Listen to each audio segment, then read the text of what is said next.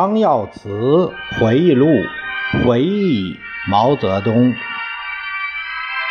作者张耀祠，由事了播讲。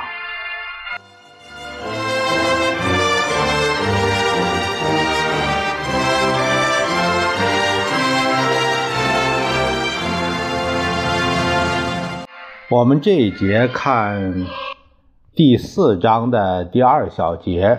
是提出突然出游珠江。在一九五五年，主席住在广州的小岛上，每天要处理大量的工作，而且还常常手不释卷。夏天的小岛热气腾腾，一段时间来，主席一直是在游泳池里游泳，而且每次去游泳池都提前告诉我们，以便做好。安全准备。可是有一天，他在书房里坐不住了，突然放下线装书，对工作人员说：“走，我们今天不去室内游泳池，也不去越秀山的室外游泳池，我们去游珠江，征服海浪。”主席说话是算数的，说走就要走。我们见此情景，一下子慌了手脚。主席来到江边，脱了衣服就要下水，搞得我手忙脚乱，急急忙忙找来一批会水的同志，一同下江游泳，并找来只船只，以确保主席的安全。主席在水中叫我们，在岸上愣着做什么呀？啊，呃，这个会水的都下来，别在岸上站着，会水的都下来。急急忙忙赶来的罗瑞卿、陶铸同志累的是汗流浃背。罗瑞卿说：“你游吧，还有一批客人在等着你呢。”主席说：“转告他们，我游完泳，说话更精神。”其实根本就没客人来。罗瑞卿是想让主席早点上岸。说着话，主席游远了。跟随他游泳的同志无拘无束地谈着，好像他们都躺在绿色的草坪上。主席对身边的工作人员说：“到大江大海中去游泳，至少有三条好处：一，不受任何限制，天高海阔，自由自在，其乐无穷；其二，紧张的工作之余，转而全身心地投向大海。”动了筋骨，舒了身心，全身得到放松。三是游泳可以得到很好的休息。再增加一条是磨练一个人的意志，增强征服大自然的勇气。我们呢，今天就因为这个第三小节啊，这这个太少了内容，我我只读了就一分多钟，所以呢，下面是有个叫出世长江。啊，第四、第三小节是说的写写到出使长江水。一九五六年五月，主席还在广州小岛上，这里天气炎热，他觉得再游珠江或者是游越秀山游泳池感到不过瘾，他想到了武汉，想去游长江，那里江水滔滔，奔腾东去。不说历代帝王将相，就是当今的许多高层领导人。谁又从此岸游到彼岸呢？主席决心要破这个先例，但是主席不打无准备之仗。他对卫士长李银桥说：“银桥，我们走吧，到长长江边上去，我们去游长江。”林桥向汪东兴报告了主席要游长江的想法。汪东兴马上报告了罗瑞卿部长，说主席。要去游长江。当时罗瑞卿、王任重、汪东兴和保健医生都不同意主席去游长江，他们去劝说主席不要去长江游泳，说那里很危险。主席见他们阻止自己去游长江，生气地说：“无非你们怕我死在长江，你们怎么知道我会淹死呢？”罗瑞卿忙解释说：“主席不是这个意思，保护主席的安全是党和全国人民交给我们的任务。我是不同意你冒险，哪怕是一点风险也不允许有。”主席对汪东兴说：“你要一中队的韩队长去武汉考察，看看长江到底能不能游。韩队长也是站在罗部长这一边，不同意主席去游长江。韩队长去武汉回来，向主席报告：长江不能游，水深水急，漩涡太多太大。听说还有江猪。为了主席安全，韩队长是想劝阻不要去游长江。主席吩咐把孙勇叫来。孙勇是副卫士长，听说主席叫他。他马上就赶来了。主席对他说：“你再去武汉，你亲眼看看长江到底能不能游。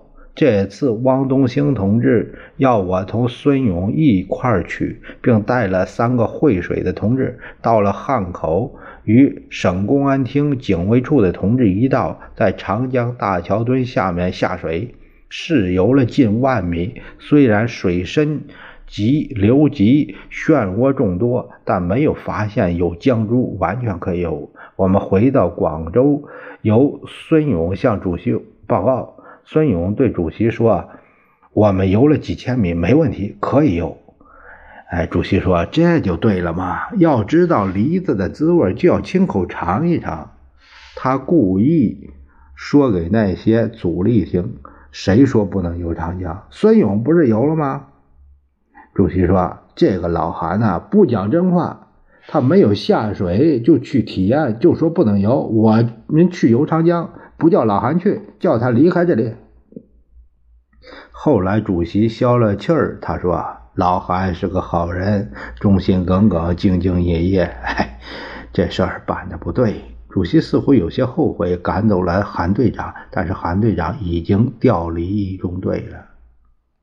五月中旬，汪东兴同志要我打前站，先到汉口去，同省公安厅的同志一起落实主席横渡长江的各项工作，选好了上下码头、大小船只、游泳选手和部署警卫等等。一九五六年五月，主席在罗瑞卿等同志的陪同下，由广州乘飞机到长沙游了湘江。他对长沙感情极深，青年时期主席在这里读书，度过了难忘的时光。恰同学少年风华正茂，书生意气，挥斥方遒，指点江山，激扬文字，粪土当年万户侯。五月三十一日，主席乘飞机由长沙来到汉口，一路上，主席说。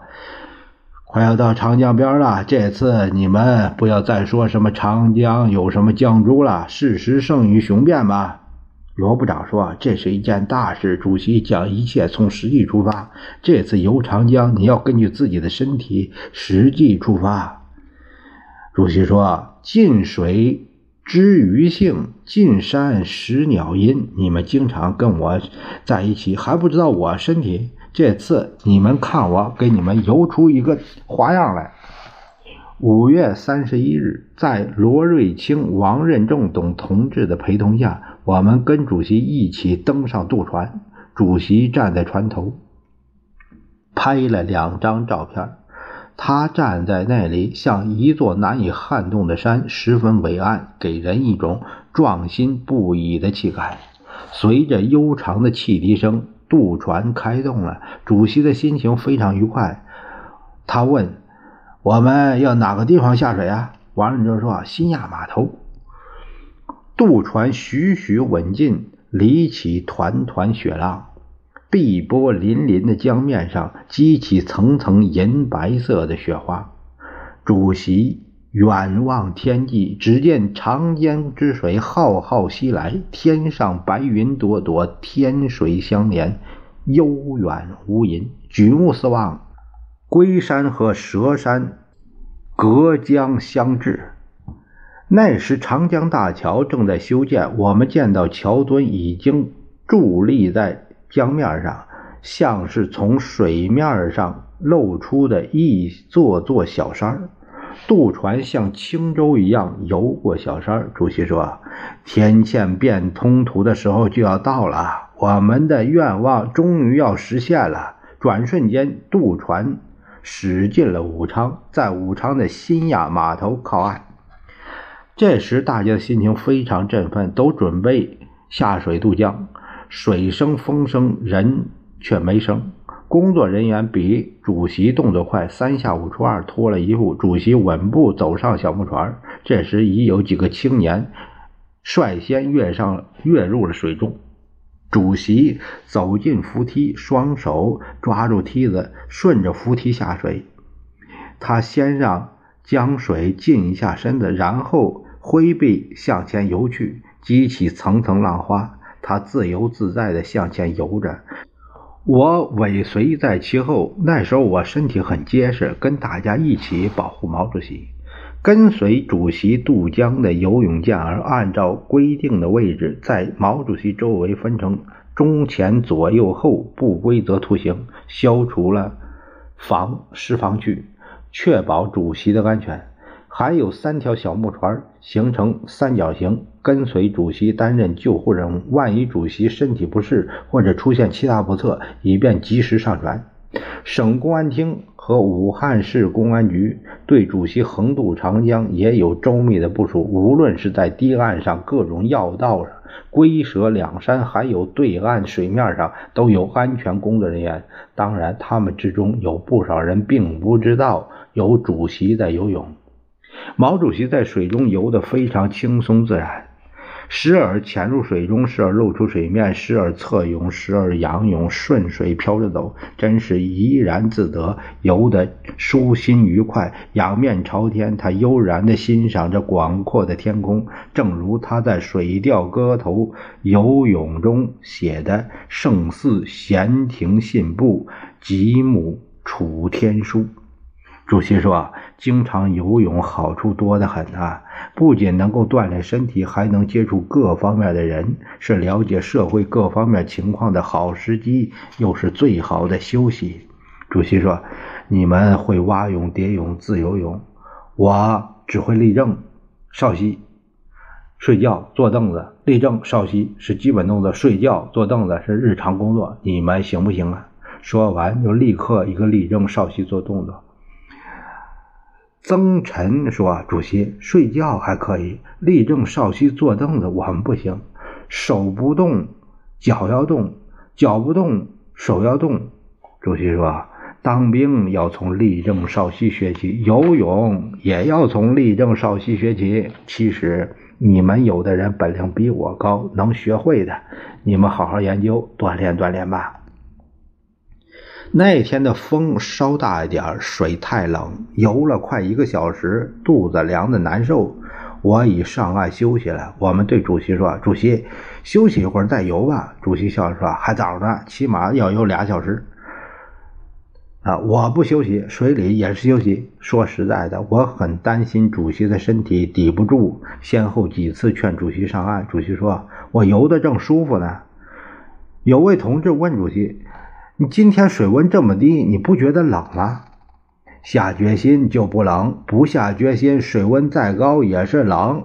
这里水上是夏天，水下是冬天，很好锻炼身体啊。又有同志问主席：“主席，现在浪大了，浪大用鼻子吹，用鼻子吹，说的大家嘿嘿直笑。只是人在水中，笑声不大。”主席。一边游泳，思绪却由长沙到武汉，再跨越时空，想到春秋战国时代的楚地景况，真是正如宋代词家刘永在《雨霖铃》中讲的：“暮霭沉沉楚天阔。”主席还联想到孔子对流水的感叹和宋玉笔下的《高唐赋》巫山神女。老人家在游完泳后写下了《水调歌头·游泳》：“才饮长沙水，又食武昌鱼。万里长江横渡，极目楚天舒。不管风吹浪打，胜似闲庭信步。今日得宽裕，子在川上月，逝者如斯夫。风墙动。”龟蛇竞起宏图，一桥飞架南北，天堑变通途。更立西江石壁，截断巫山云雨，高峡出平湖。神女应无恙，当经世界书。主席在解释这首词时对我们说。才饮长江水，就是指白沙井里的水。武昌不是今天的武昌，是古代的武昌，就是现在的武昌到大治之间，叫什么县我忘了。那个地方出扁鱼，所以我说才饮长沙水，又食武昌鱼。主席对我们讲。等到长江大桥修好后，天堑变通途了，我们再来游泳，那倒是别有一番情调了。